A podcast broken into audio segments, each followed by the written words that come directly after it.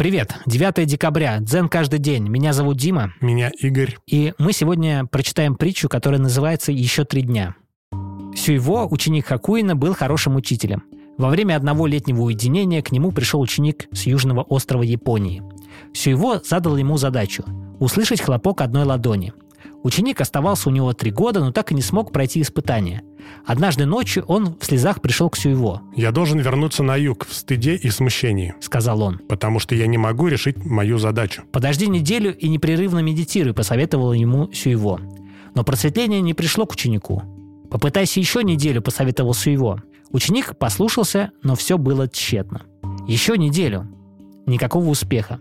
В отчаянии студент стал умолять освободить его, но Сюйво потребовал еще пятидневной медитации. Никакого результата.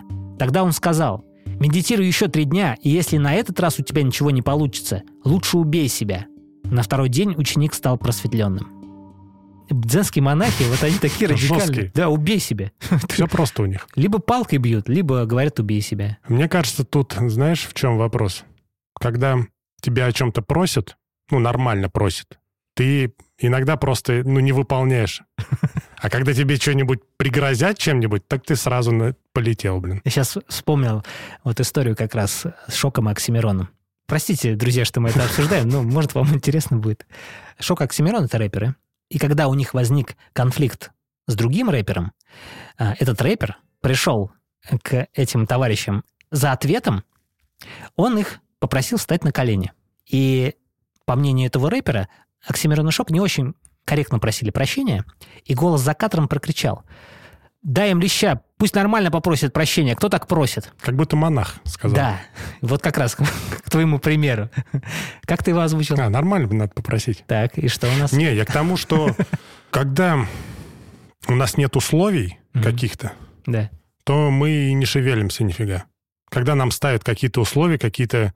Как это называется? Вот я тебе сейчас скажу. На самом деле, все, что нам не хватает, это дедлайн. Mm-hmm. И план. Нет, дедлайн. Ну ладно. План у него был. У него был план медитировать и получить просветление, но у него не было крайней точки. И здесь вот эта притча как раз говорит о том, что лучше убей себя, то есть поставь себе вот эту финальную точку, этот дедлайн. В реальной жизни также. Вот заметь, сколько раз ты делал какие-то проекты и не завершал их. Например, твой влог.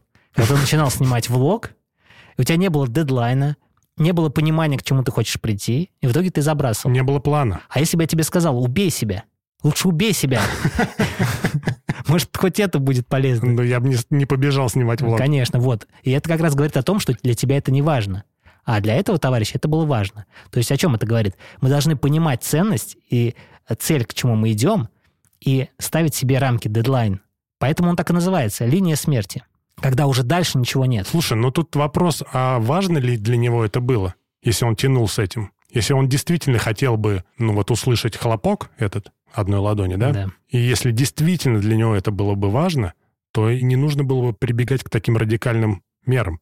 Может, для него, по сути, это и не было важно. И поэтому он не мог достичь просветления? И поэтому он слиться хотел, уехать. Мне кажется, знаешь, он, он хотел достичь просветления, но у него ничего не получалось, потому что он был расслаблен потому что у нее не было крайней точки. Помнишь, как у нас была притча, когда э, монах выбросил женщину из повозки, и она в состоянии аффекта, э, боясь потерять ребенка, угу. согрелась, побежала и догнала ну, повозку. Пинка не было, грубо да. говоря. Здесь то же самое. Ему нужно было что-то, щелчок какой-то. Вот этот хлопок одной ладони. Короче, триггерная ситуация. И вот как раз, если мы переводим на современную жизнь, то нам всегда нужен дедлайн. То есть, если ты ставишь себе какую-то цель, то поставь, когда ты хочешь ее реализовать. Ну, хотя бы, да, такие промежуточные итоги. Если ты не знаешь глобально свою цель, ну, хотя бы промежуточные. Так и есть. Друзья, спасибо за прослушивание. До завтра. Пока.